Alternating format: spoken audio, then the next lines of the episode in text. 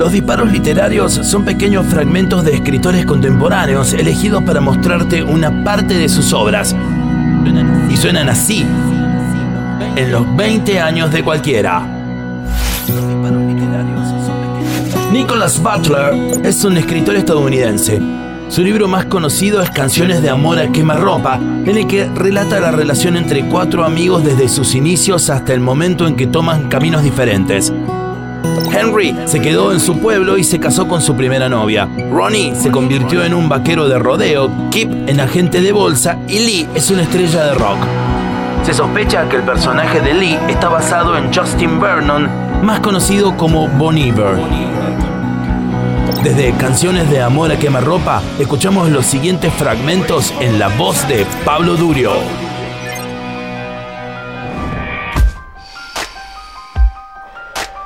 Llegó la jarra que había pedido y la camarera se fue rauda a añadirle a la cuenta. Llené los vasos y tengo que confesarlo, por un momento algo en mí se ablandó al servirle la cerveza a Lee, al hacer por él ese gesto amable y corriente.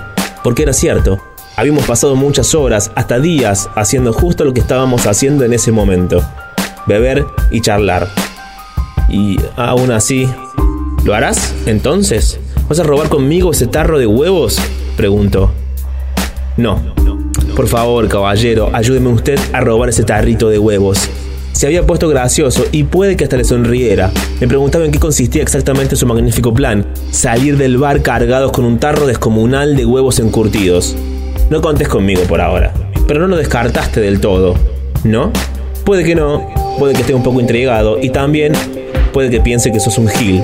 Pero te has convertido en mi cómplice, no tenés otra opción. Tu única salida es presentar una denuncia por las vías pertinentes.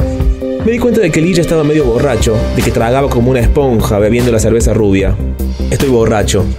¿Qué sé yo? Puede que no sepa lo que estoy diciendo, que sí, que no, que hablo en serio. Esos huevos nos están provocando, míralos. Además, estoy desesperado. No sé cómo vamos a arreglar esto, vos y yo, sin recurrir a algún acto juvenil de... Ya me entendés. Solidaridad mutua. Y acá sentado a tu lado, viendo los putos huevos asquerosos estos, se me ha ocurrido que nos los podríamos llevar. Sos un auténtico tarado. Mira, no, espeté, dándole un manotazo al dedo. Volví a estar furioso. Esto es de niños. Me detuve y bajé un poco la voz. Vos.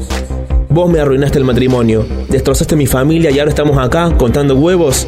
Acá sentados contando unos huevos de mierda, hablando de robar un puto tarro de huevos como si con eso pudieras conseguir, yo que sé, cómo que todo esto se arregle. Como si así todo fuera a quedar olvidado. Entonces Lee me miró los ojos y vi que él los tenía llorosos, que no tenía nada más que decir, que de verdad lo sentía, que no había nada más que pudiéramos hacer.